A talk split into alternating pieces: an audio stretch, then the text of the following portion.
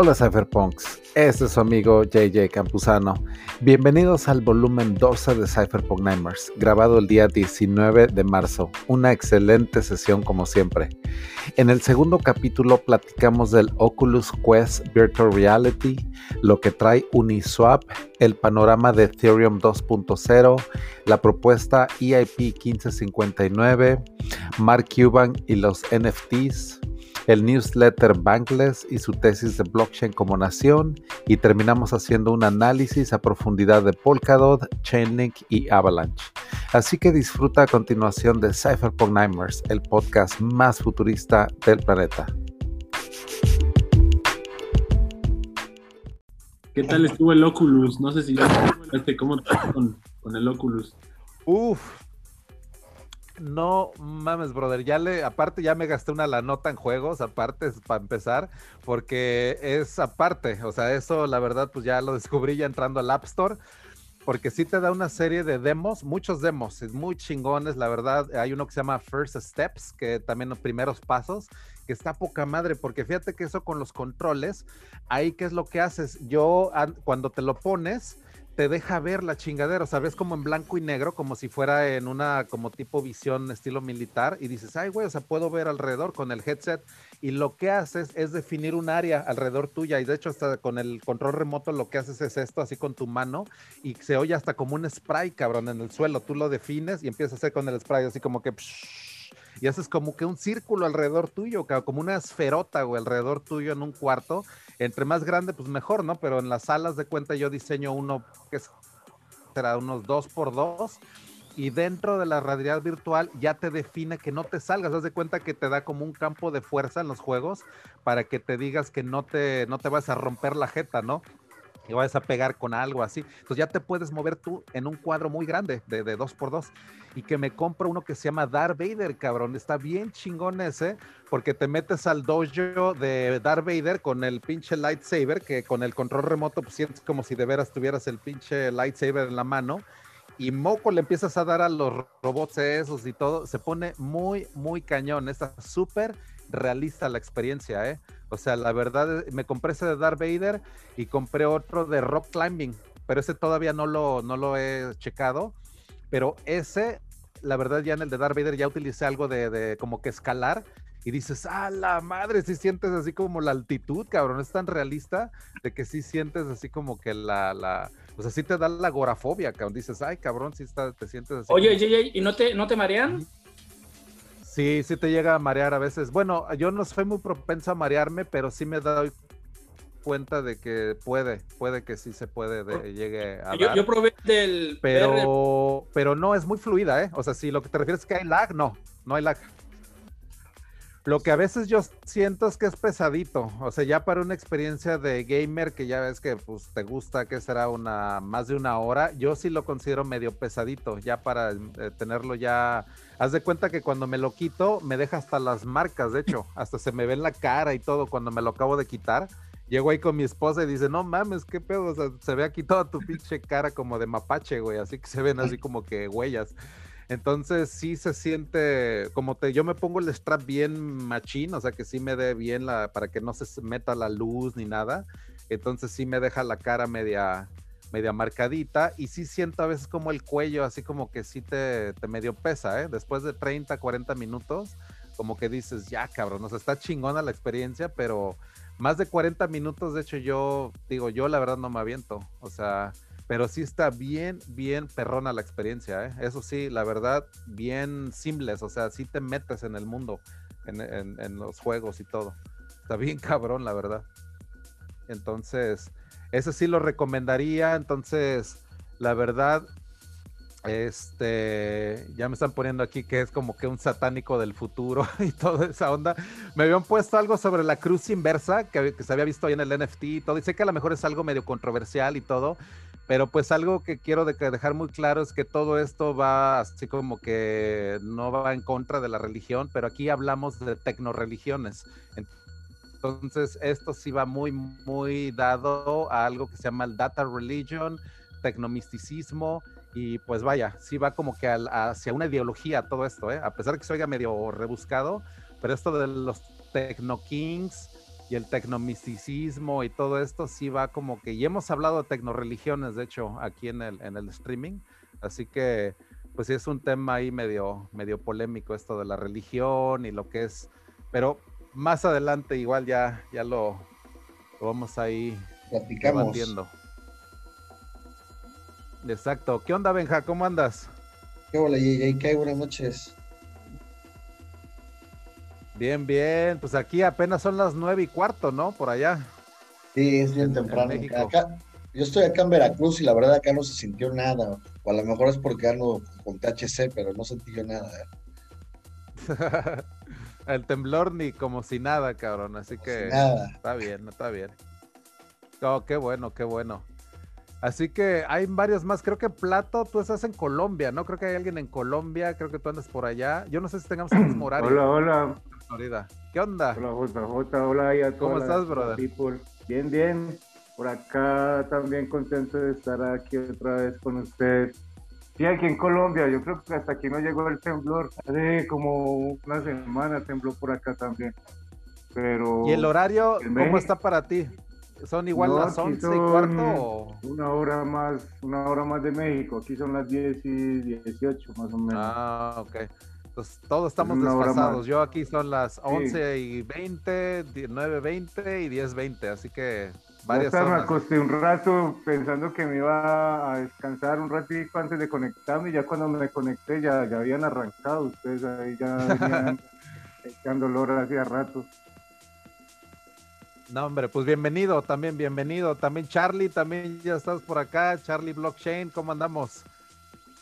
¿Qué tal? Qué gusto saludarles. Un placer estar aquí con ustedes, compartir un espacio tan, tan productivo y, obviamente tan nutritivo para cambiar ideas y seguir, seguir sumando, seguir aportando valor. Aquí andamos. Un fuerte abrazo. ¿Dónde estás allá en Tijuana, no? Tijuana. Ahorita, ahorita estoy radicando acá en Culiacán. En Culiacán ahorita ah, son, las 8, son las 8.19 Ajá, 2019. Este, pero sí, por ahí nos toca, nos toca viajar, y, pero ahorita ando aquí en Culiacán. Órale, órale, buena onda. Pues saludos por allá también a todos. Así que, pues les digo, siempre esto de, por ejemplo, Ethereum, por ejemplo, ya adentrándonos un poquito más en lo que se viene este año para Ethereum, el miércoles tuve una plática sobre escalabilidad y pienso que ese es un tema así como que importantísimo de hacia dónde va Ethereum, por eso lo veo tan bullish, el hecho de nada más eh, conservar tu Ethereum. Eso la verdad lo veo como una estrategia muy buena, sobre todo por la apreciación de las mejoras que se vienen en la red ya para este mes y el año en, el 2021. Una de ellas, lo que ya les había comentado, la escalabilidad del segundo piso, ¿no? De este nuevo como que antro, entonces eso también pues es algo que le va a dar un madrazo a Bitcoin, a Ethereum muy grande hacia arriba, así que pónganle mucha atención a lo que haga Uniswap.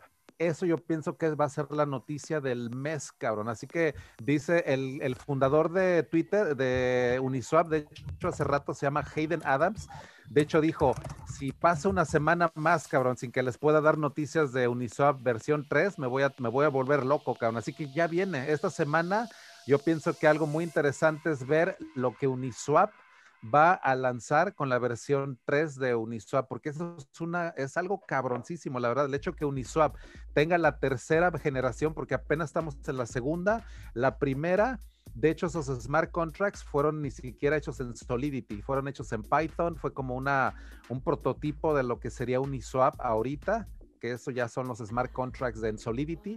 Y ahora con esta versión 3 nos vamos ya con la escalabilidad al máximo, cabrón. Así que mucha, mucha atención a lo que va a ser Uniswap ya en los próximos días, porque esto va a jalar a la gente en DeFi de una manera brutal, cabrón. El hecho de que en Uniswap las transacciones, el gas fee se te bajen más de 100 veces menos, eso le va, imagínate el madrazo que le va a dar. Nada más imagínate, conceptualiza el putazo que le va a dar a DeFi el hecho de meter a Uniswap, que es el que se está llevando casi todas las transacciones costosas de Ethereum, es en Uniswap, cabrón. Creo que es más del 30, 40% de, de de la mayoría de transacciones costosas, ¿no? O sea, lo que son estas transacciones complejas, es Uniswap el rey, haz de cuenta, es el que más actividad tiene. SushiSwap también es otro de los grandes. Así que chequense en DeFi Pulse, lo que es el pulso de DeFi, para ver cuáles son los exchanges en Ethereum más grandes, dónde hay el mayor volumen, dónde se está acaparando el mayor Ether, por ejemplo.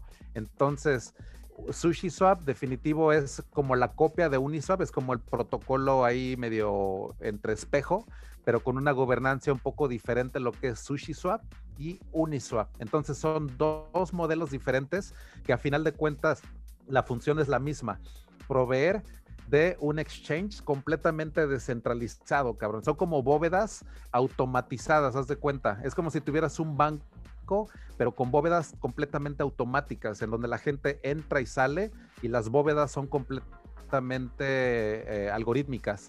Entonces, Uniswap SushiSwap de los Reyes es donde se está fijando mucha de la actividad en DeFi. Así que algo que mejore eso, créanme que le va a dar un madrazo a, lo que es la escalabilidad. Por un lado, esa es la capa 2.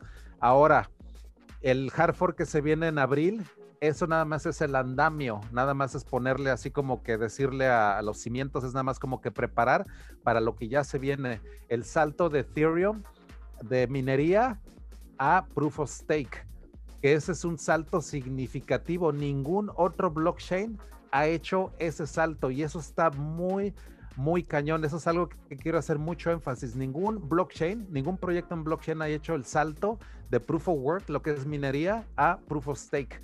Eso es la fase 1.5 de Ethereum. Es donde se hace ese docking, donde nos salimos del, Ethereum actual con la minería y nos saltamos a, un, a una red 100 ciento proof of stake. 100% hacia allá va Ethereum. Y eso es lo que quiero que también conceptualicen, de que en menos de dos años, Ethereum ya va a ser 100% una blockchain de proof of stake. La minería se va a deprecar completamente. Los mineros pueden irse a donde ellos quieran. Ellos pueden seguir minando otro tipo de, monedas que estén basadas en ese algoritmo que se llama EdHash. Así que no hay ningún problema que los mineros se vayan a otros proyectos que todavía van a seguir en minería. Así que no hay ningún problema de que los mineros se enfoquen en otras blockchains si ellos lo deciden. De alguna otra manera, puedes vender tu equipo de minería comprar 32 ITER y con eso ya tienes un validador permanente en la nueva red de Ethereum. Así que sí, échenle mucho ojo a lo que es esta nueva forma de participar, que son 32 ITER, que sé que es una inversión más o menos considerable, ya lo habíamos analizado anteriormente, pero esta es una fianza permanente. Date cuenta que esos 32 ITER es el primer bond del Internet que está asegurado criptográficamente tu rendimiento sobre Ether, cabrón. O sea que Ether aparte que es el mejor asset, el mejor performing asset que le gana por impermanent loss a cualquier otra a otro asset. Aparte de eso va a tener un rendimiento en Ethereum 2.0. Tú vas a tener 32 Ether y ahí ellos van a estar haciendo algo activamente. No es pasivo este rendimiento, algo muy, muy importante. Este rendimiento de 32 ITER no es nada más ponerlos y ya ahí se quedaron, cabrón. No, ni madres. Es muy, muy activo este papel. Esos 32 ITER, literalmente los vas a poner a trabajar como pinches burros, cabrón. O sea, la verdad, o sea, es tener un nodo completamente bien montado. Con, con, tu conectividad 100% al Internet las 24 horas, los 7 días a la semana, no se puede ir offline. Así que con eso, sobre tus 32 ITER, tú al final del año vas a tener entre un 8 a un 10% de ITER adicional. Entonces, de un 32 de ITER, tú puedes tener 3.2 ITER anuales. Eso sería el 10% anual. En la red criptográficamente te está asegurando un 10% que va variando. Empezó de hecho con menos, eh, con un rendimiento mayor. De hecho, los primeros que entraron empezaron con un rendimiento de un 18, 20% anual, cabrón. Así que imagínate, los primeros que empezaron a validar en ITER con sus 32 ITER son los que se llevaron las mejores ganancias al principio, porque ellos les tocaron el mejor APR, el mejor rendimiento. Pero esto es un algoritmo también. Entre más ITER hay ahí, entre más validadores, entre más cabrones le entran, por así decirlo, hay menos las ganancias. O sea, el algoritmo también se va compensando. ¿Por qué? Porque ¿qué pasa si luego los validadores se van por alguna razón? ¿Qué pasa? Los rendimientos van a volver a subir. Eso es lo chingón. Por ejemplo, si en uno o dos años la gente ya puede retirar su ITER, que ahorita no es posible retirarlos, ahorita es de one way, o sea, si los depositas ya, ya te chingaste, o sea, tienes que validar o validas, cabrón. O sea, no hay de que te regreses, ¿no? Con esos 32 ITER. Así que cuando ya haya la posibilidad de sacarlos, ¿Qué pasa? Si hay una estampida de gente que empieza a sacar su ITER, el rendimiento automáticamente se empieza a ir para arriba y lo empieza a hacer más atractivo. Se autorregula este mecanismo de incentivos. Eso es lo que es súper chingón, cómo está diseñado Ethereum 2.0.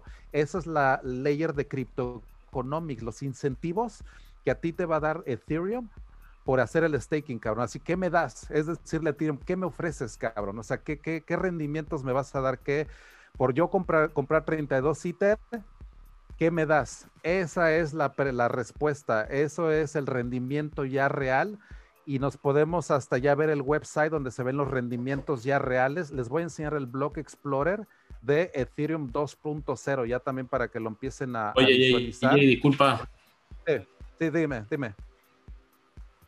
Eh, saludo aquí, Carlos de Chile. Eh, ¿Qué piensas de, del, April Fool que tienen los mineros ahora en abril?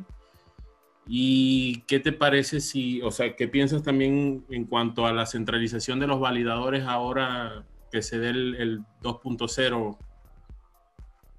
Pues mira, eh, para empezar, o sea, esta, lo que les estoy mostrando ahorita, el Bitcoin Chain, es la red de Proof of Stake más descentralizada del planeta. Ahorita tenemos 110 mil validadores en los cuales la única barrera de entrada son 32 CITER. Aquí no hay centralización. No es como IOS, no es como otro tipo de proyectos. Aquí son 110 mil personas o entes, o, sea, no necesariamente son 10, 110 mil personas, uno puede tener 10, 15, 20 validadores, o sea, eso es, pero la diferencia es que la puerta de entrada es muy, muy egalitaria, o sea, no hay supernodos, no hay masternodos en esta red, así que esa arquitectura, lo que es la topología de red de esta nueva blockchain, no es una arquitectura en la cual se favorezca la centralización para nada, ¿eh? O sea, no es una arquitectura en la cual se tenga unos productores de bloques ahí que nada más sean 21, por ejemplo, o que nada más sean unos cuantos. No, aquí son 110 mil ya validadores en paralelo, que aquí lo estamos viendo todos estos bloques. Y por el otro lado, los mineros. ¿Qué es lo que pasa? El primero de abril ellos quieren dar como una muestra de lo que es la fuerza que ellos tienen, el hash rate, de moverlo hacia otro pool para demostrar que en teoría ellos pueden hacer un ataque del 51%. Y eso es en teoría. ¿Qué es lo que pasaría? Si ellos llegaran a hacer este tipo de cosas, eh, ya se está acelerando, por un lado, el salto a Proof of Stake, de hecho, así que ya se abrió todo el repositorio, ya se está abriendo todo lo que es este salto, ya se está acelerando. Y por otro lado, si llegara a pasar algo de ese estilo, se llega a hacer una, un hard fork inmediatamente. Y los mineros, en realidad, a lo que voy es de que no tienen el poder sobre lo que es la gobernanza del protocolo. Eso es algo bien importante de entender, tanto en Bitcoin y en Ethereum, los mineros no tienen el poder. Eso es algo bien importante que lo entiendan, porque en Bitcoin es igual.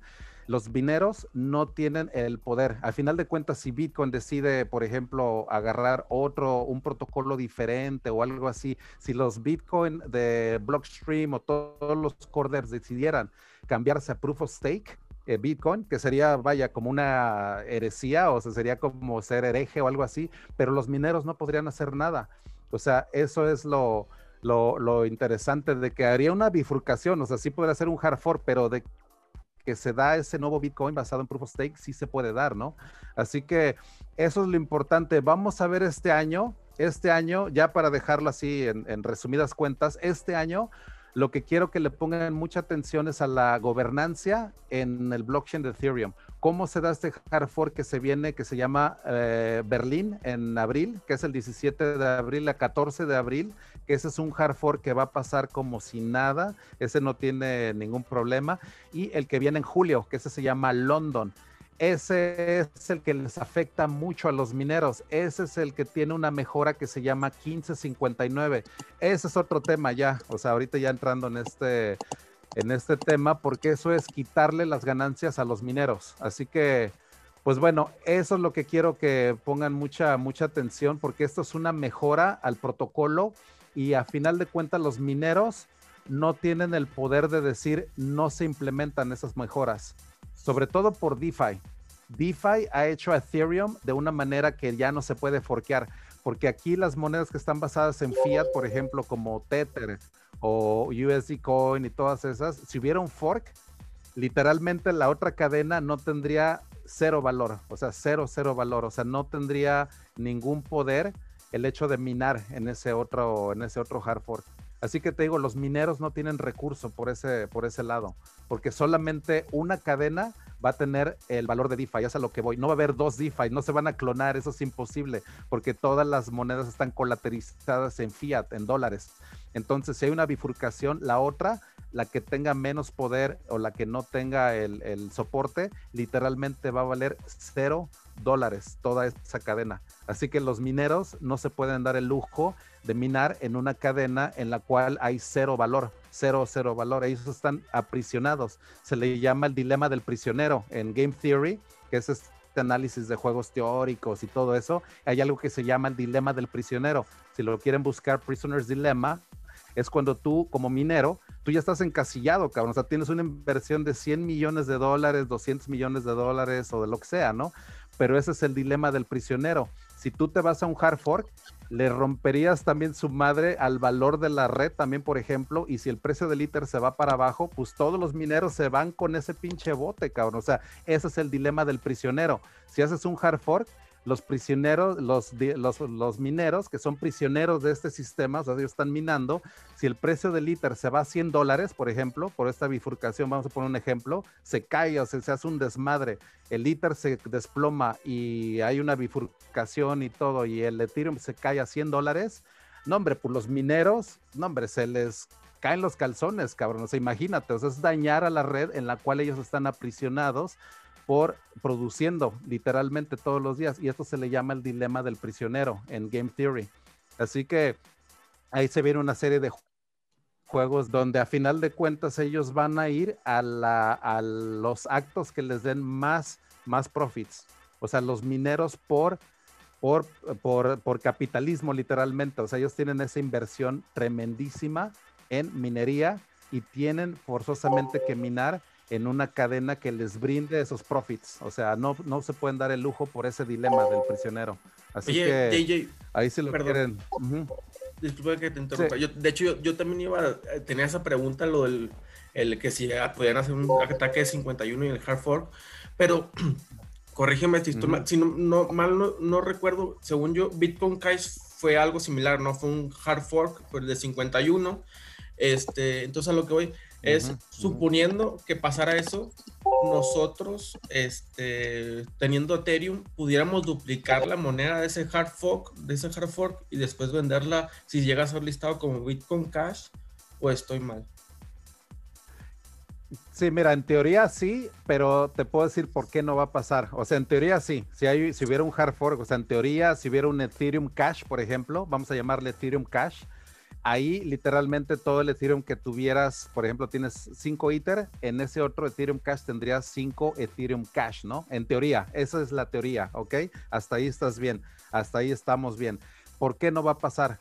El hecho de que no puede pasar es por el hecho de que en Bitcoin, por ejemplo, cuando se hizo esa bifurcación, te voy a dar la diferencia más grande.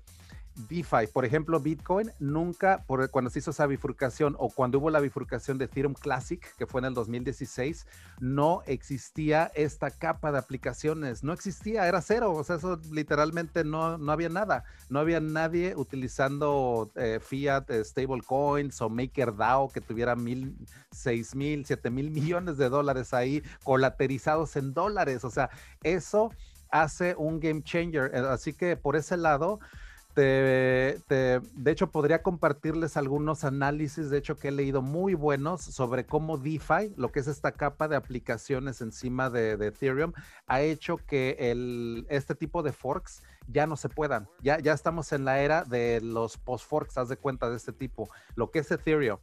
En Bitcoin todavía se podría hacer y estás ahí bien, créeme, que por ejemplo si ahorita hubiera una polémica en Bitcoin y todo, como no hay esa capa de aplicaciones, lo que le hace la gente es meter Bitcoin de un lado a otro y ya, eso es todo. Entonces no hay una complejidad eh, adicional en, la, en la, lo que es el blockchain de Ethereum, por ejemplo. Entonces, de, Bitcoin, perdón. Entonces Bitcoin sí se puede todavía. O sea, Bitcoin como no tiene esa, ese, esa capa de DeFi, sí podría ocurrir, por ejemplo, todavía otra vez, pero Ethereum, te digo, es muchísimo más complejo, mucho más complejo, sobre todo nada más por el elefante en el, en el cuarto que se llama Maker, nada más por ese, nada más analiza lo que haría Maker, por ejemplo, y nombre, o sea, ya sería, te digo, imposible que se diera una bifurcación y que existiera valor alguno en algo que se llame Ethereum Cash. O sea, sería, te digo, imposible. O sea, duplicar esa colaterización, ¿no? Es, te digo, es algo que no, no, no se puede, pues, es algo imposible en el mundo físico, ¿no? Porque no podrías duplicar miles y miles de millones de dólares reales, ¿no? O sea, no pueden estar simbólicamente representados en otra blockchain. Entonces se rompe, se rompe la, la composibilidad, se llama.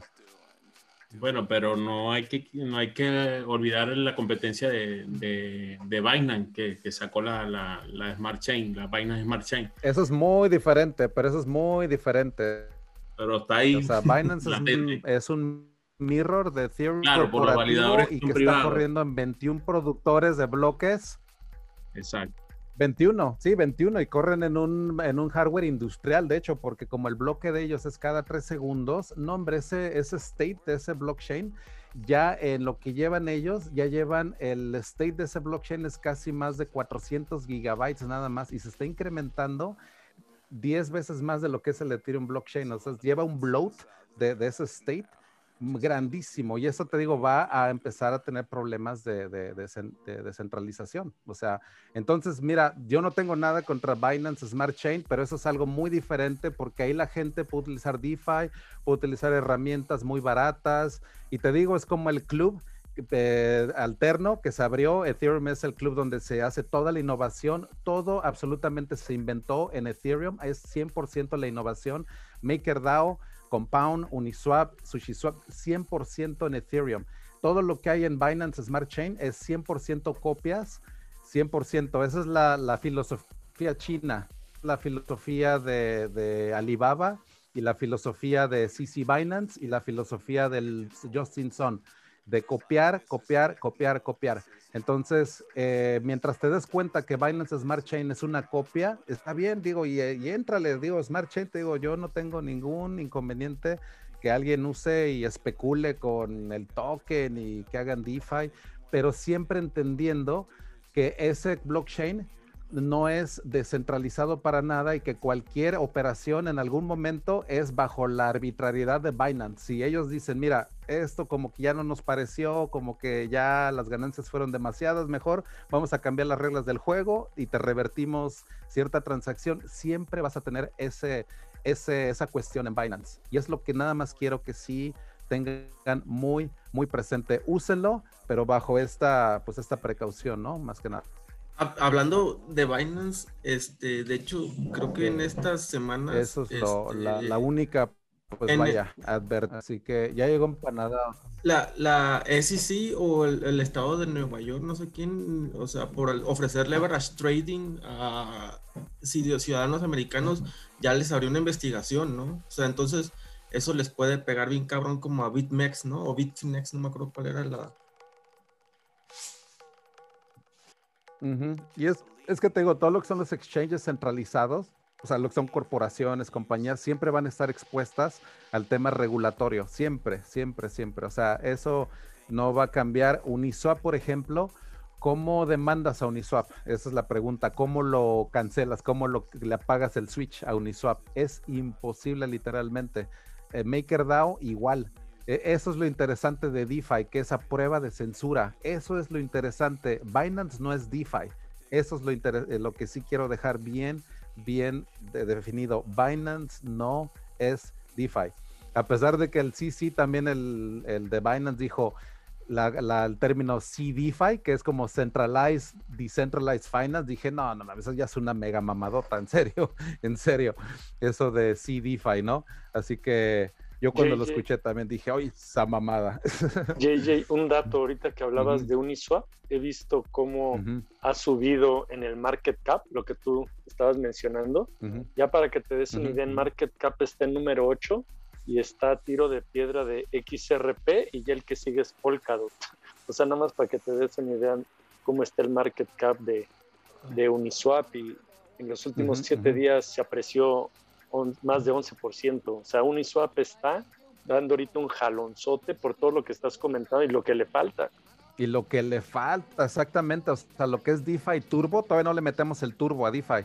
Entonces, en cuanto te digo, el día se venga la capa 2, es donde ya le metes turbo a todo esto, donde ya le innovación, dices, ya se hizo y ahora viene la etapa de escalabilidad de DeFi. Eso no lo hemos visto todavía. Ya lo que vimos fue la etapa de innovación, que fue el 2020. El 2021 es la etapa de la escalabilidad ahora, porque ya todos esos proyectos están sumamente bien establecidos. Ya la innovación ya pasó. Ya el 2020 ya pasamos el verano del DeFi, que de hecho tuve también unas pláticas de ese verano, loquísimo, cabrón. Ese verano del DeFi va a ser de lo más pinche loco en la historia de las finanzas de toda nuestra generación, cabrón, porque cambió de hecho, lo que es las finanzas en realidad, cabrón, o sea, lo que es esta locura de los nuevos tokens, del Jam Token, del Wi-Fi, que ya llegó a valer 50 mil, 60 mil dólares antes de Bitcoin, o sea, Wi-Fi, lo que es Earn Finance, lo que es la arquitectura diseñada por André Cronje, o sea, ese pinche programador mega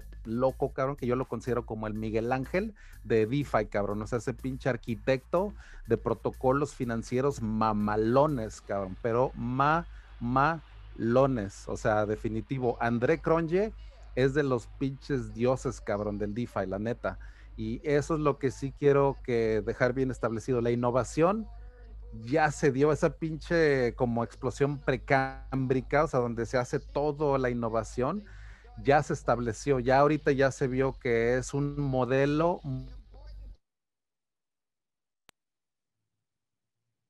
muchísimo más vientos, todo quitar de intermediarios. Ya el Mark Cuban, hoy me aventé un pinche podcast del Mark Cuban de dos horas, cabrón. De hecho, del pinche Mark Cuban hablando, ese güey dos horas, está aprendiendo Solidity, el hijo de la chingada. Imagínate, cabrón, ese güey billonario y se puso a estudiar Solidity y dice, le estoy chingando Solidity ahorita. No mames, me voló la cabeza. Dije, no mames, güey, este güey es un pinche lobo, el cabrón.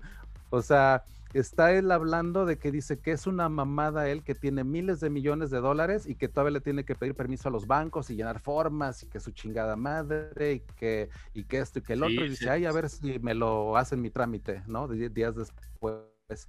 Y él dice, no, ya, ya chinguen realmente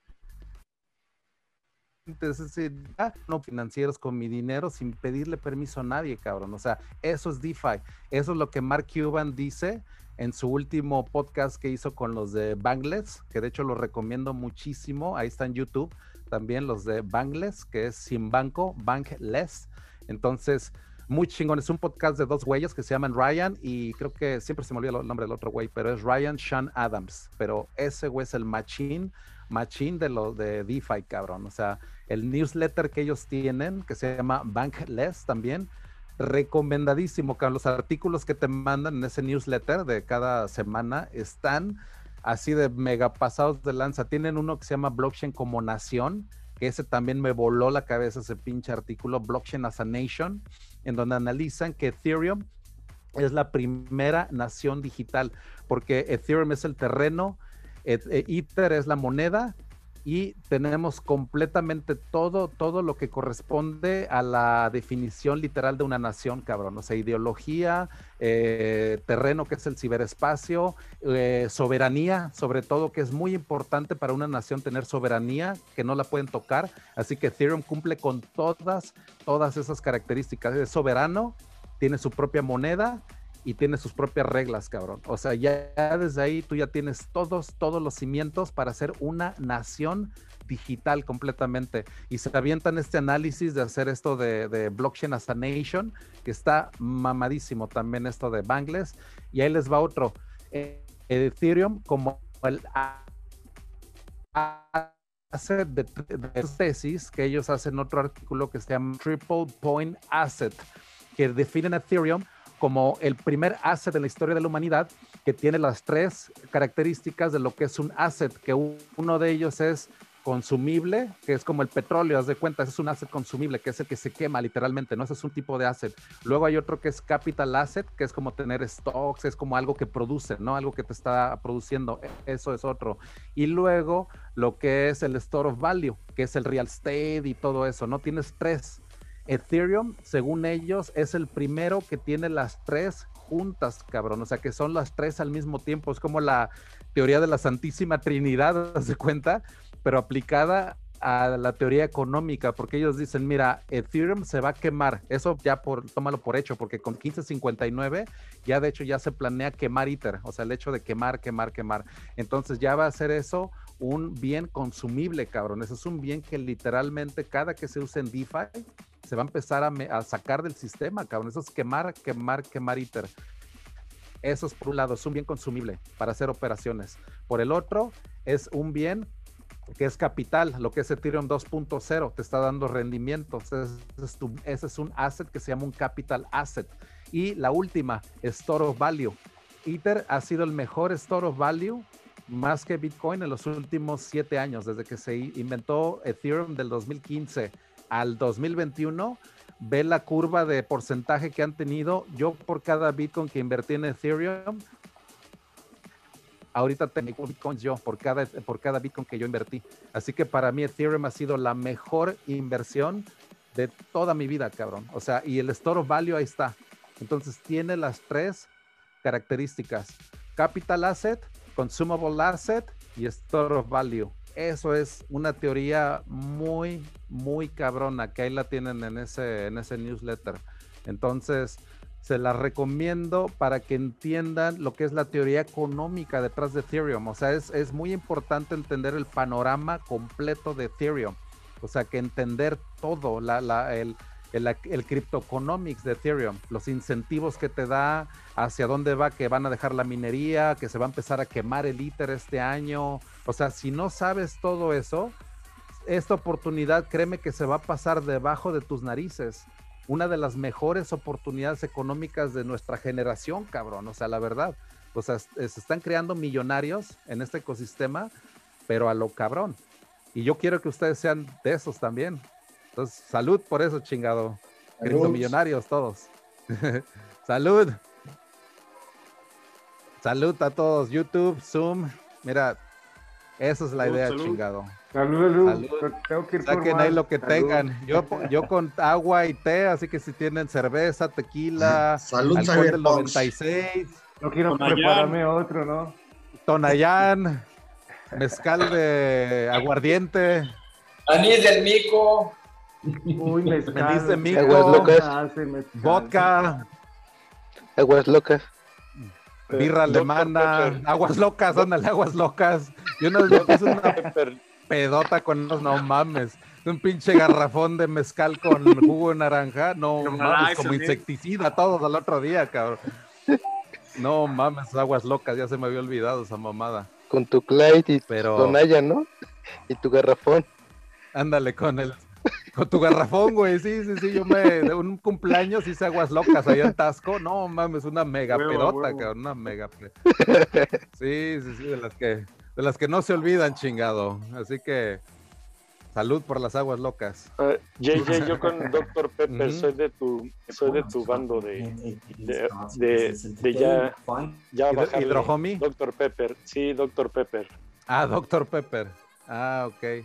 ¿Y antes qué tomabas? O sea, antes de, o sea, tomabas alcohol o ya le bajabas. Que, no, me tomé todo lo que lo que tenía que haber tomado en mi vida. Órale, igual que yo también, así que ya cumplimos con la cuota y ya, ahora sí yo, de hecho hay un subreddit que de hecho me suscribo, se llama Hidrohomies, que es como de puro fotos de güeyes que están tomando agua, cabrón, entonces yo siempre mi agua con hielo y ya, güey, de hecho yo no tomo ni café, de hecho, no tomo ni café en la mañana, nada, nada, nada más lo único que tomo es un vaso de agua con hielo y es absolutamente todo lo que necesito así en la mañana para darle así con, con todo, cabrón pero café también, porque tenía la presión arterial muy alta, entonces tuve que dejar el café y, nada más tomo té verde, es lo único, así que ya la mejor, así con miel y ya es todo, cabrón. Pero de ahí en fuera el café ya, también ya me, me dejaba muy alocado. Así que, pero sí es bueno, el agua definitivo, hidrohomi, yo soy de esos, de que agua así al 100, cabrón, así mis, mis 2, 3 litros de agua diario. Así que salud, ¿eh? El agua es vida, y el alcohol, mira, el alcohol ya sea en botella o en gel, siempre nos salva la vida, cabrón. Así que a darle. Hasta el pinche alcohol con las gel para las manos, mira, ya ahí fue el Salvador ahí, así que la verdad. Así que el, el, la causa y la solución a todos nuestros problemas, cabrón. Salud. Salud. Así que, sí, la verdad te digo, ya, ya les di como que una repasadita, bueno, lo que fue Ethereum, de lo que se viene, el panorama, capa 2, o sea, DeFi también, que es hacia donde va Turbo. Así que, definitivo, hoy me estaban preguntando un amigo aquí en Estados Unidos de qué proyectos también yo recomendaba. Le platiqué de Polkadot. Entonces, sí, también, creo que hay muchos también en el YouTube que también andan preguntando sobre Polkadot. Pues yo nada más para describirlo de una manera muy rápida, para que se pongan al tanto de lo que es Polkadot, es una red que implementa algo que se llama fragmentación. Eso es una técnica que va a ser aplicada en Ethereum 2.0, que se llama fragmentar el blockchain. ¿Qué es la ventaja de fragmentar el blockchain? lo que te permite es hacer mini blockchains, así como se oye de raro, así como pinche Inception o una madre así que es mini blockchains, pues así es esta mamada de fragmentación, porque eso que en inglés se llama sharding, que esto es una técnica súper poderosa, ¿por qué? Porque ahora tú puedes tener procesamiento simultáneo de bloques, o sea, Bitcoin y Ethereum es un proceso lineal, completamente lineal, lineal, lineal. Es un bloque tras otro. Es uno, uno y uno, serializados y todo. Con la fragmentación, ahora lo que tú puedes hacer es un procesamiento paralelo. Entonces, con Ethereum, de hecho, se planea hacer una arquitectura de 64 fragmentos que cada uno va a tener la capacidad de, de Ethereum actual. Así de poderoso es esto de la fragmentación. Cada fragmento de Ethereum 2.0, ahí en uno de ellos va a correr Ethereum completo, completito, cabrón. Es como meterle un estadio completo, que cada shard es como un estadio. Imagínate un, shard como un pinche estadio con 120 mil butacas ahí, porque ahí le vas a meter el Ethereum completito y luego vas a tener otros 63 estadios de, ese, de, esa, de ese mismo tamaño. Ahora, como los Layer 2 se alimentan de, datos, tú puedes utilizar todos los demás estadios para darle más escalabilidad, cabrón, todavía ese estadio en el que, el que está Ethereum. O sea que todos los demás 63 estadios también se van como que a alimentar de todo, de todo, de toda esta, de todos estos datos. De tal manera que esto nos puede dar una capacidad teórica de 100.000 transacciones por segundo, ya lo que es Ethereum 2.0, ya para aterrizar hacia dónde vamos ya en el full, full fledged de Ethereum 2.0, 100 mil transacciones por segundo. Polkadot, ¿cuál es la ventaja de Polkadot? Polkadot ya está ofreciendo la fragmentación de blockchain ya desde ahorita, se llama parachains. Entonces, analicen mucho ese concepto. Parachains es como si fuera un mini blockchain, ¿ok? Entonces, tú en un parachain, tú ya puedes tener DeFi desde ahorita, cabrón. Polkadot, la verdad, se puede llevar también una muy buena tajada del pastel, porque ellos ya están implementando los parachains, ya está empezando a correr DeFi en ellos, en los parachains. Hay uno que se llama Kusama. No he hecho todavía un análisis muy a, fondo de los parachains de, de, Polkadot, pero ellos ya están implementando prácticamente la escalabilidad de, fragmentación ya de, caja. O sea, ellos ya vienen ya de diseño con esta nueva arquitectura. Ellos están adelantando, por así decirlo, Ethereum 2.0 en ese aspecto. Lo que ellos no se han adelantado es en crear el ecosistema, o sea, no hay todavía ese, ese ecosistema, pero ahorita hay tanta congestión en Ethereum que ahorita muchos proyectos se pueden ir a Polkadot, muchos, muchos proyectos, así que póngale mucha, mucha atención porque estos parachains de Polkadot pueden de veras también tener una, y, el token de Polkadot ahorita anda como que en 20, 30 dólares, así que también puede ser una muy buena oportunidad en lo que es, por ejemplo, la apreciación de ese token, ¿no? Ya tiene un mainnet, ya no es un proyecto como ICO. Ellos empezaron en el 2017 como un ICO. Ellos recolectaron 50 millones de dólares y son de los pocos ICOs donde también te hubieras hecho millonario con Polkadot, de los pocos, ¿eh? Así del 2017, que si los cuentas con los, los dedos aquí de esta mano, yo creo que a lo mejor me sobran dedos, ¿no? De los exitosos. Polkadot es uno de ellos, a pesar de que tuvo algunos problemillas ahí con, con el ICO y el crowdfunding, pero siguieron. Ellos nunca, nunca dejaron de desarrollar y Polkadot es el resultado. Ya tenemos el mainnet ya los parachains ya prácticamente ya están deployed, o sea, ya es un producto, ya, ya es, ya es, ahora sí que habemos, sabemos blockchain, ¿no? O sea, Polkadot, ya es un producto. Por otro lado, eso ya es Polkadot. Por otro lado, Chainlink, también mucha atención a ese token porque ese es los oráculos para DeFi, así que también póngale mucha atención, no se les vaya de vista Chainlink, porque la infraestructura de oráculos es también muy, muy importante el hecho de tener, eh, es como el agua para la ciudad. O sea, el hecho de los oráculos son los datos, literalmente. Chainlink lo que le provee a los smart contracts son los oráculos, es el agua, son los datos. ¿Cómo los smart contracts saben? El precio del ITER o el precio del pinche Dow Jones o el precio del pinche stock de Tesla o el precio del pinche de cuánto es la temperatura en Londres o cuánto está el pinche stock market de China. O sea, cualquier pendejada que le quieres meter de datos es a través de oráculos. O sea, los oráculos es literalmente los acueductos de, de DeFi. O sea, es muy importante. ¿Perdón? Si sabes un poco más de cómo funcionan, estaría bien por ahí hacer algún robotito para estar proveyendo información. Sí, lo que son, mira, ser un oráculo es de hecho muy especializado. De hecho, ya se está dando a conocer lo que son los requisitos para ser proveedor de cómo ser un oráculo en Chainlink, porque ese es un como un blockchain de oráculo se llama. Entonces, tú también puede ser un staker proveyendo de datos a, los smart contracts. Eso es muy interesante, sobre todo para las telefónicas. De hecho, yo ya he escuchado que T-Mobile y ATT, algunas de ellas, ya tienen mucho interés en ser parte de la infraestructura de oráculos para DeFi, porque ahora ellos pueden correr nodos que literalmente les va a estar dando este token que se llama Link que es el incentivo para que tú seas un oráculo, que le estés proveyendo de, datos, literalmente, le estás proveyendo de datos, de datos, de datos. Y las telefónicas, de hecho, pues a eso se dedican, cabrón. Ellos son como las tuberías, ¿no? Si te das cuenta, yo utilizo, por ejemplo, T-Mobile aquí en, en, Estados Unidos y esa literalmente es la, el network que, que, me da, puta, me da un 5G esa madre, o sea, me da, esa es la tubería.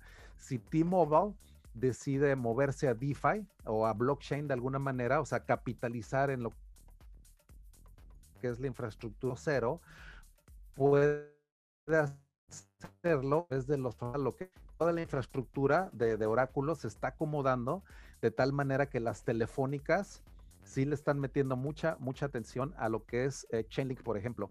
Chainlink no es el único, ¿eh? también hay más, pero yo lo considero a él, a ese proyecto, como el más, más robusto. Tú imagínate que Chainlink es como los planos arquitectónicos para hacer los acueductos, ¿no? Para hacer esto, esta agua que le llegan a los smart contracts. Eso es Chainlink, o sea, es, es, es el protocolo para construir oráculos. Entonces, échenle también mucha atención. Chainlink también está valorado como entre 20 y 30 dólares. Tiene un potencial también de ser un protocolo que llega a valer también un trillón de dólares, igual que Bitcoin, ¿eh? porque es una parte de una infraestructura muy, muy importante. Es como las tuberías del web 3.0, literal. Ya así como para cerrar, Chainlink es como la, las tuberías, es la plomería del, del web 3.0, ¿no? De todas esas ciudades o estas Manhattan. Abajo de ellas tienes Chainlink, que es el que está haciendo que todo esto funcione, cabrón. O sea, eso es muy, muy interesante. Así que Chainlink. Y por último, Avalanche. Ese es el tercero. Avalanche porque tiene un algoritmo de consenso diferente a la minería. Es como más de cuenta que tienes a Ethereum y eso es como tu blockchain. Le quitas el corazón, que es muy importante, o sea, literalmente eso es como quitarle algo muy importante y le metes un corazón biónico, cabrón, o un pinche corazón así que es como sintético, cibernético, no sé qué onda. Y ese algoritmo nuevo se llama Avalanche, Avalancha, que eso literalmente es, pertenece a una nueva, una nueva, no, ay, ahorita está llegando Andy. Ahí está Andy, te, eso te iba a decir, no, no te quería interrumpir. Así que literalmente Avalanche lo que es es parte de una nueva familia de algoritmos de consenso que así se llaman, de hecho. Entonces, Avalanche, haz de cuenta que es como si fuera un espejo muy, muy parecido al de Ethereum. De hecho, un espejito. Puedes correr smart contracts, Solidity y todo. Pero lo importante es que con este corazón biónico que tiene, que es este nuevo algoritmo de consenso, Avalanche te ofrece escalabilidad inmediata, cabrón. O sea, Avalanche te puede ya procesar miles, miles de transacciones por segundo ya desde diseño, haz de cuenta y con una escalabilidad prácticamente ya de, diseño, ¿no? O sea, no tiene ya limitantes en lo que es la, escalabilidad. Y pues bueno, aquí está llegando Andy, así que pues saludando, ¿cómo estás Andy? ¿Qué onda? ¿Cómo andan? Escuché Avalanche y dije, hey, yo. ya tenía que aparecer por aquí. Exacto, ya para los que no conozcan, Andy es como la embajadora de Avalanche prácticamente en toda habla hispana, Latinoamérica y todo el, mundo entero, porque ella es, eh, pues vaya, como la evangelizadora número uno de Avalanche, de este proyecto. Así que qué bueno también que nos estás acompañando y que nos cuentes a lo mejor un poquito más, ¿no? De lo que se ha se ha visto ahí en, Avalanche. Sí, acá la verdad es que ha crecido un chorro el ecosistema en los últimos días. La, semana pasada estuvo súper, súper intensa, con un montón de noticias. Acá Alex eh, se ha metido un chorro a todos los protocolos DeFi que están saliendo ahorita. Y está, de verdad, se vuelve hasta... De repente cierra los ojos un segundo y ya, tres proyectos. De verdad que yo desde ni me entero y ya empezaron a salir nuevos. Y ahorita el que se pasó grande fue SushiSwap. SushiSwap empezó ya también en, Avalanche.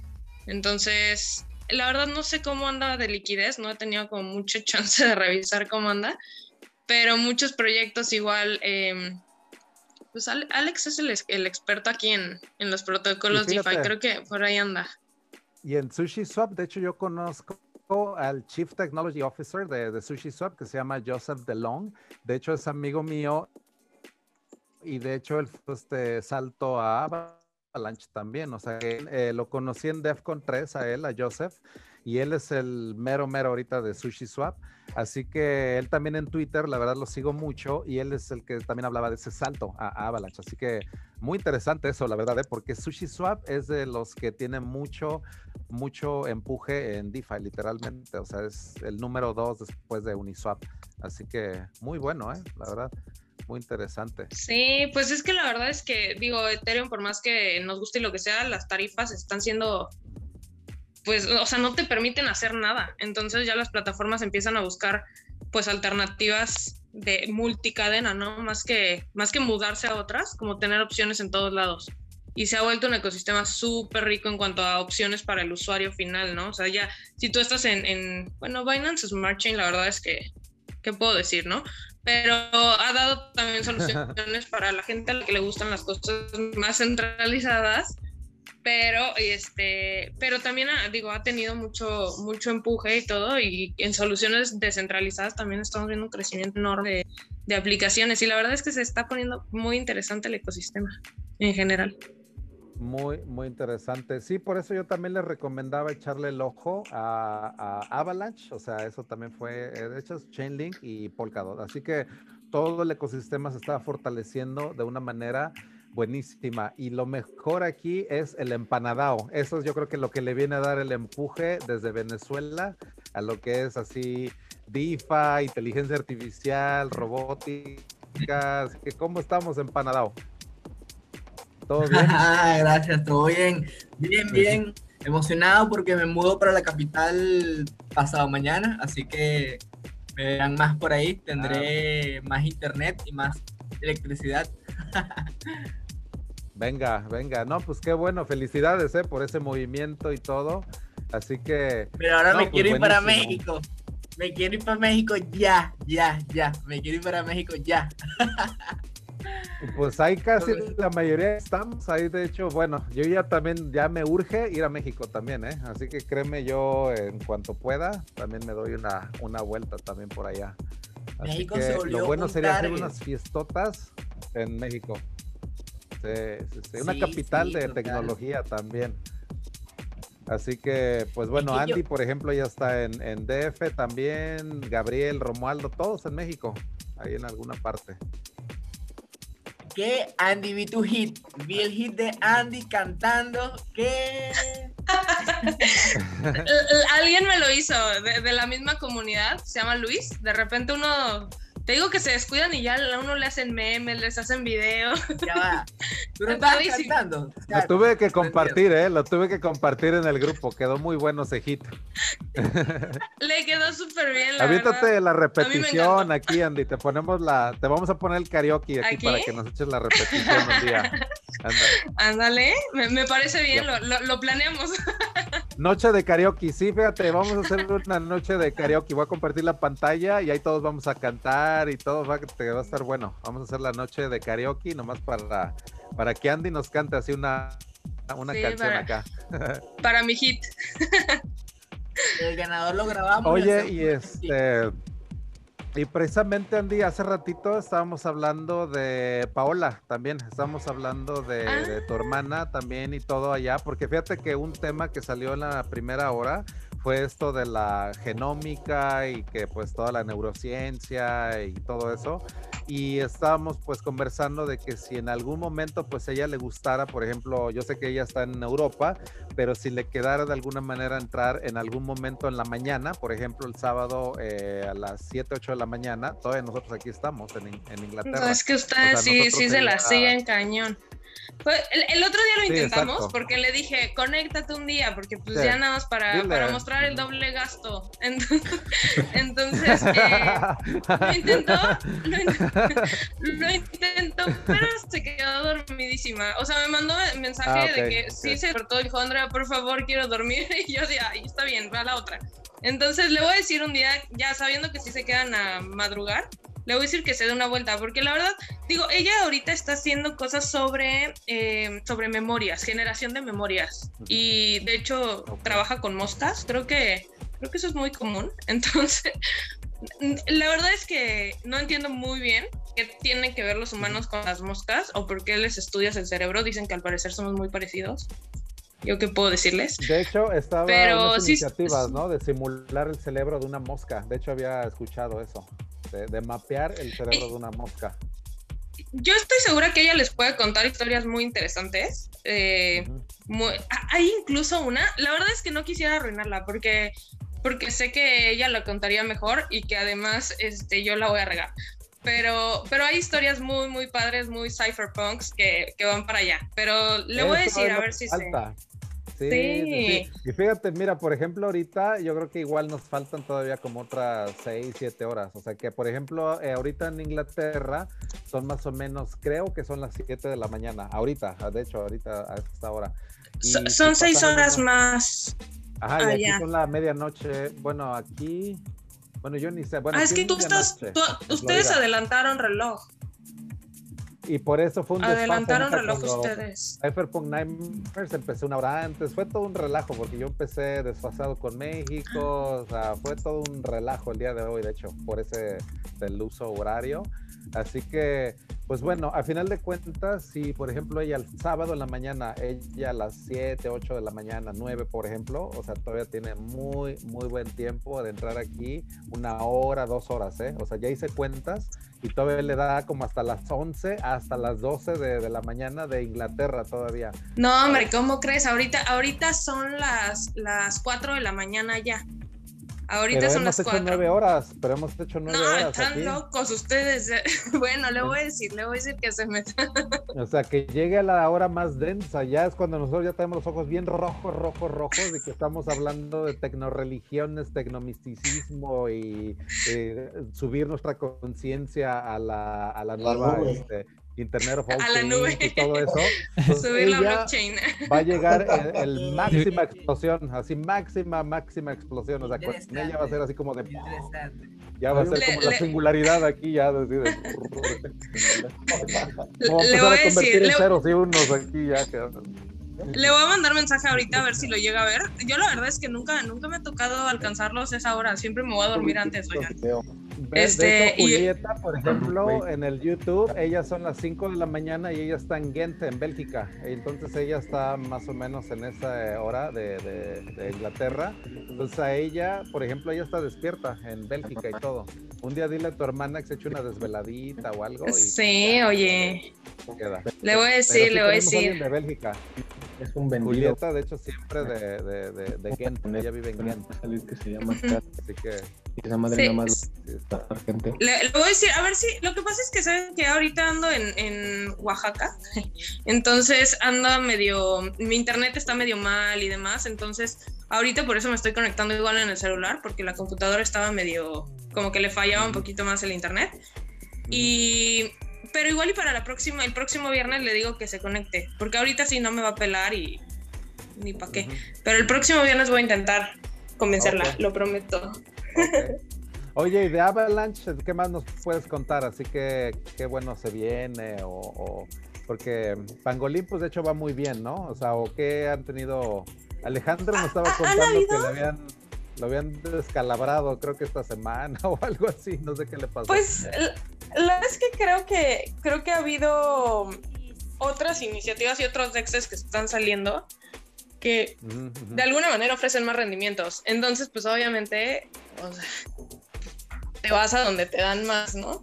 Entonces, ahorita justamente está uno que a mí me gusta mucho, pero que la verdad es que no sé, o sea, Pangolín lo que tiene es que estuvo en contacto directo con el equipo de Avalabs, entonces da cierta confianza de que, bueno, no va a ser un equipo que salió de la nada y te invento cualquier cosa y nada, me llevo tu dinero, ¿no? Entonces, de alguna manera damos confianza. Y eh, otros proyectos, por ejemplo, hay uno que el que me gusta, que todavía no tiene ni interfaz ni nada, es el de Snowball, que lo que hace es componer, o sea, en lugar de que las ganancias tú las, las dejas ahí hasta que las reclamas, las vuelves a reinvertir y demás, todo ese proceso lo hace Snowball. Entonces tienes interés compuesto y te da unos, unos intereses bastante bastante interesantes, ¿no? Pero no, o sea, la verdad es que no sé qué tan seguro sea. Pues ya saben aquí con la cosa, ¿no? De hacer la propia investigación, entonces. Sí, porque tú eh, estás más, eh, más eh, como que en la de protocolo, ¿no? Tú estás más en esa capa, ¿no? De ver que lo que se hace a nivel protocolo en Avalanche y luego lo que es DeFi ya como que es la capa de aplicación, ¿no? O sea, ya como que es la lo que se lo que pasa lo que pasa es que al final es, es un protocolo de código abierto. O sea, cualquiera puede empezar a desarrollar y de repente salen mil proyectos y pues es como, ok, nunca me enteré, ¿me explico? Entonces, porque cualquiera puede hacerlo y además se, se desarrolla de la misma manera que en Ethereum porque es eh, una IBM. Entonces, todas las herramientas de Ethereum, Solidity, todo, todo, todo es compatible. Entonces, los mismos desarrolladores han empezado ya a crear un ecosistema. Entonces, pues obviamente de repente salen proyectos que pues no sabes ni quién está detrás, eh, hay otros muy buenos. Entonces, digo, hay de todo, como igual que en Ethereum, que empiezan a salir mil cosas y, y no ves como a, a, Vitalik hablando de los proyectos, ni ves como de todo lo que se crea, porque uno no puede seguir todo. Y dos, pues se trata también de que la comunidad vaya generando sus soluciones, ¿no? Entonces, así empieza. La verdad es que estoy muy, muy contenta de ver que la misma comunidad empieza ya a sacar este tipo de cosas porque realmente habla del crecimiento del ecosistema de manera orgánica. Y, pues la verdad es que hay unos proyectos interesantes, pero tampoco me animo a decir, ¿sabes qué? Inviértanle o métanle porque pues no sabes nunca, o sea, quién está ni nada. Entonces, lo que hacemos nosotros realmente desde el lado de, Avalabs es pues obviamente pues em, difundir los temas de los que sabemos, ¿no? O sea, las alianzas que hemos hecho, las cosas como más de manera institucional, pero vamos, no estamos cerrados a que la gente pueda eh, pues inviertan, ¿no? O sea, al final, mientras hagan su propia investigación, ya saben cómo es este mundo, entonces... Pero hay, hay, muy buenas opciones, ¿eh? Ahorita. Se pone interesante justamente porque está creciendo el ecosistema. Dice Manuel que, que nos hables de Apricot.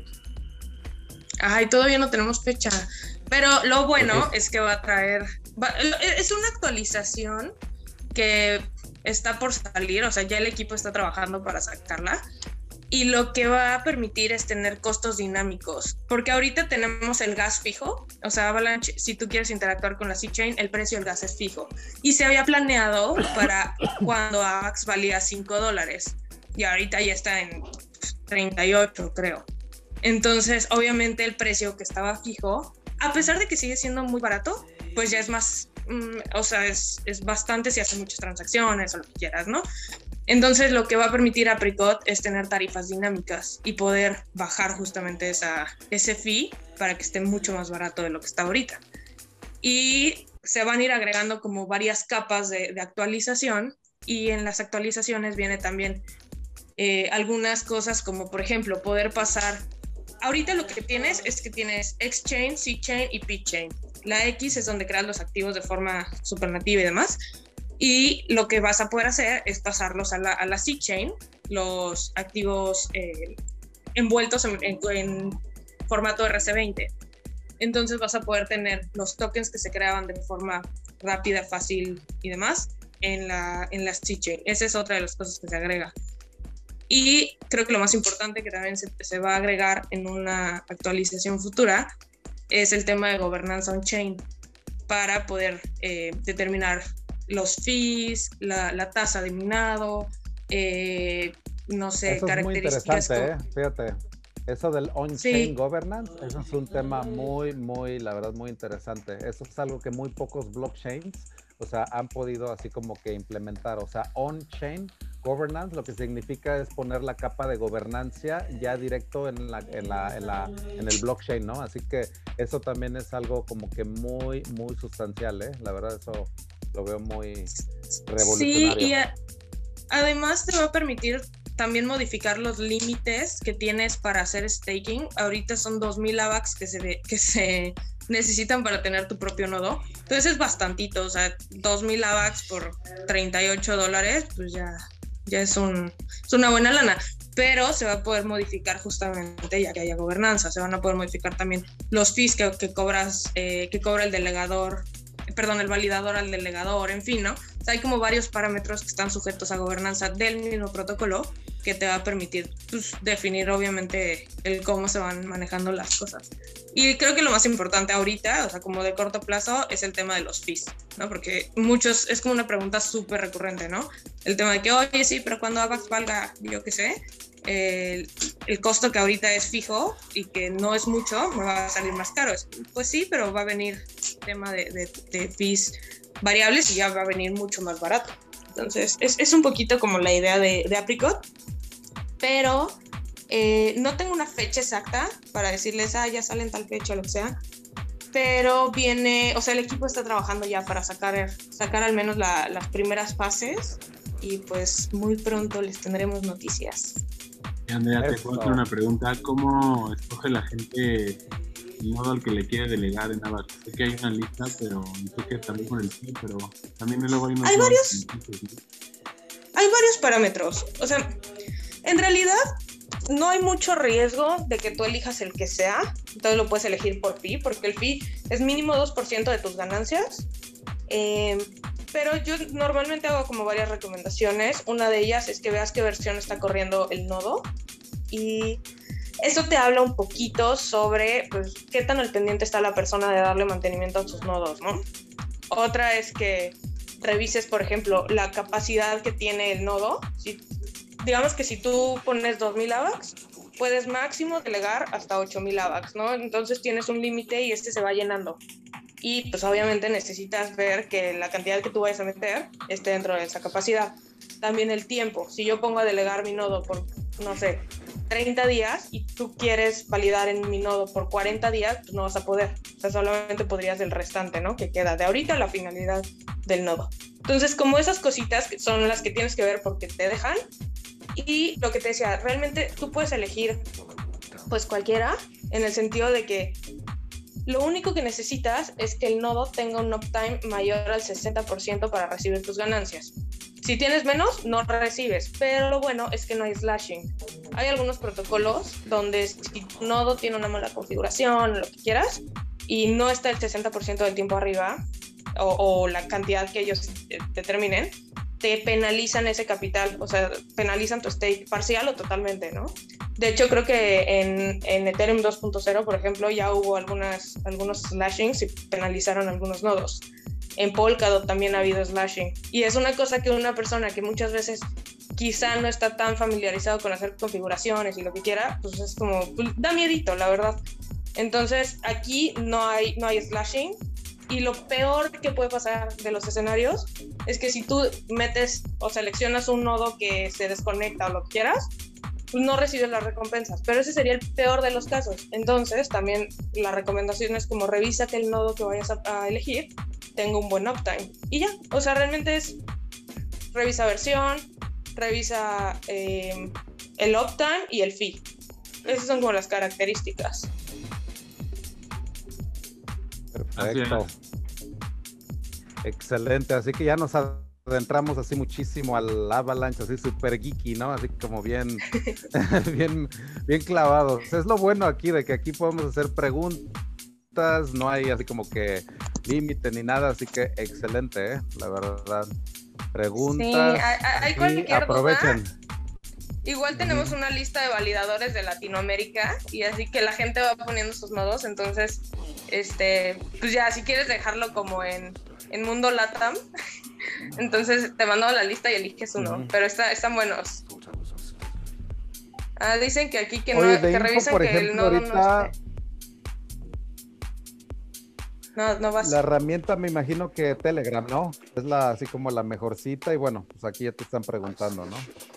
pero... Sí, sí, sí, sí. Pues, en realidad toda la comunicación es Telegram y por, y por Twitter.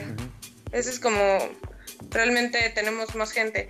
Y la verdad es que ha crecido bastante el grupo, ¿eh? Exacto. Se los voy a mandar por si alguien se quiere unir. Se los voy a poner aquí en el chat. ¿Cuántos, cuántos van en el grupo? Ya somos 1145. Ah, qué e-, bueno, Ese es ¿eh? en el, en el local, o sea, en el de en español. En oficial ya son 17.800. Ok. Sí, se pone, se pone interesante. Se los voy a pasar aquí en el chat para que y necesito compartir el chat de, el de Cypherpunks también, o sea, porque ahorita me están preguntando en YouTube el de Cypherpunks, por si hay alguien que le quiera entrar también al de los Cypherpunks, por si alguien lo quiere compartir en el chat del Zoom para que lo comparta yo en el YouTube, ¿no? Porfa. Entonces, si alguien ahorita puede poner el link al Telegram, porfa, ahí se los encargo. Te para los pongo. él poner el de. Ah, perfecto, gracias. Para que yo también ahorita se los ponga a los de a los de YouTube. Ay, no, es que no me deja copiarlo. Ah, ahí está. Ok. Ah, ya, ya te lo pusieron. Gracias. Ah, ok, lo voy a compartir en el, en el YouTube porque ahí sí nada más nadie lo puede compartir porque creo que los demás este, los banea cualquier link en el chat de YouTube. Así que tienen, ya en YouTube está, pues ya lo deben de ver. Sí, ya, ya apareció.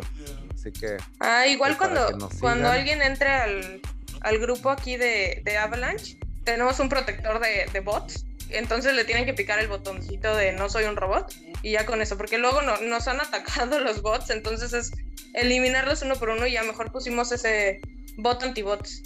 Muy útil para quien tenga algún canal. Que lo pongan ahí en el. No sé si, no sé si lo tenemos en, en el Cypherpunks. Pero sí es muy útil, ¿eh? eh Sí, lo, vamos a checar. Hasta ahorita no hemos tenido, creo que, ningún problema de, de, bots. Pero pues igual más adelante yo creo que sí, sí sería yo creo que algo, algo bueno, la verdad, considerar.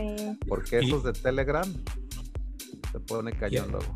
Y hablando de links eh, bloqueados, Alfredo, Alfredo que también está, también trabaja en genómicas en, en Cuernavaca y en la UNAM, éramos compañeros, anda ahí conectado ahorita, nos está viendo desde el YouTube y nos compartió un link, ya se los puse aquí en el, en el chat de Zoom y en el Telegram. Este dice NFT, un NFT de arte basado en un genoma. Imagínate. Órale. Ah, con una secuencia genómica hicieron por ahí un, un NFT. ¿Y, eso fue en el, en el link que nos compartiste en el grupo? ¿Ahí fue donde lo hicieron? O... Sí, lo puse en, los dos. Eh, Perfecto. También este, me están también preguntando de información de la Academia Padawan, así que hay varios también ahí, no le hemos dado todavía a ese tema, así que ya nada más para ponerlos al día también con todo eso, porque sí ha habido como que muchas preguntas, así que les comparto ahorita la liga de registro, así que Échenos ahí la mano, les voy a compartir ya ahorita la info de toda esta onda, porque ya tenemos ahorita ya abierto el registro para Padawan Polytechnic, así que también ahí este, chequenle nada más ahorita mis diapositivas, no sé qué le está pasando, pero también ya está abierto el registro para la academia. A ver si lo pueden ver por ahí. Ahorita no sé qué problemas tiene. Creo que se cayó Google, no sé. Pero no sé, no está haciendo el loading ahorita de, la presentación, no sé por qué. Pues se cayó WhatsApp. Sí, ¿qué pasó con WhatsApp, eh? Que se cayó. Es que es centralizado. Y se cayó también Facebook e Instagram, ¿no? O sea, fue toda la red de ellos, o sea, fue toda la, la como que toda la... Todos tenemos que Telegram. que se caigan por siempre. y es lo que ya no supe cómo, qué fue exactamente lo que pasó, pero sí fue, eh, fue lo que dicen que no funciona el link de Telegram. Ok, algo, algún carácter creo que se fue raro ahí en el link, entonces ahorita lo pongo otra vez. Creo que anda por ahí Nacho también. ¿Qué onda Nacho? ¿Cómo estamos? ¿Qué anda por ahí mi buen Nacho Flores? También de los filósofos blockchain, de los discípulos de Satoshi. Entonces ahí voy a tratar de poner el link en el Telegram otra vez, a ver si ahora sí ya pasa. A ver si ese link ya pasa. Pues ya puse otro link en el YouTube, ahí me dicen a ver si pasa.